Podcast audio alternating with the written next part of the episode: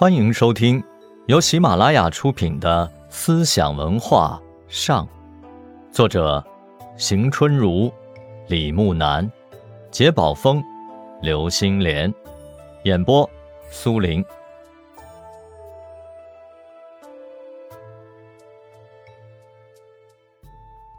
太极图说中强调，圣人定之以中正仁义而主敬，并自助。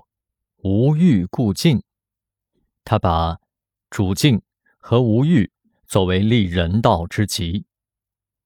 周敦颐认为，人秉天地之灵气而生，人性是阴阳五行的妙合而成。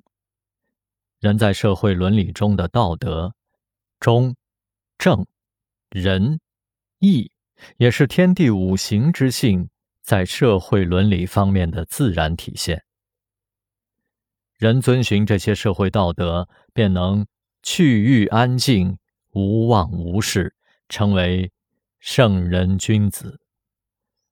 而道教认为，道是阴阳五行的至精凝聚体，人所具有的道性也是阴阳五行的至精，天人一体。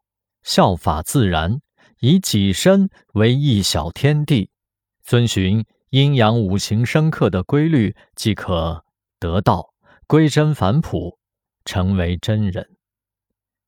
因此，天人一体、道法自然是道学、道家、道教都承认而且奉为思想主旨的哲学思想。道家、道教主张。守静去欲，追求成真、成仙。道学儒家主张无欲故静，求成圣人。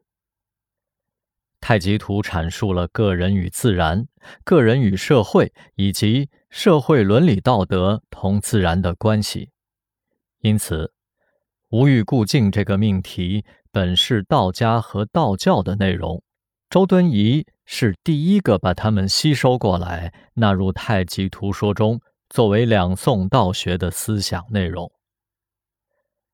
北宋初年，陈抟的无极图问世之后，在学术界产生了巨大影响。后传至周敦颐，又被改造成为了宋明道教，也就是理学的奠基——太极图。周敦颐对无极图的改造。为道学的形成和发展建立了一个比较合理而相当完备的宇宙起源说。邵雍继承了陈抟的先天图，并推演宏大心法，创立了一套完整的象数体系。他概括了宇宙间的一切命题。直到南宋，朱熹即。周成邵氏之学为一体，成为了两宋道学集大成者。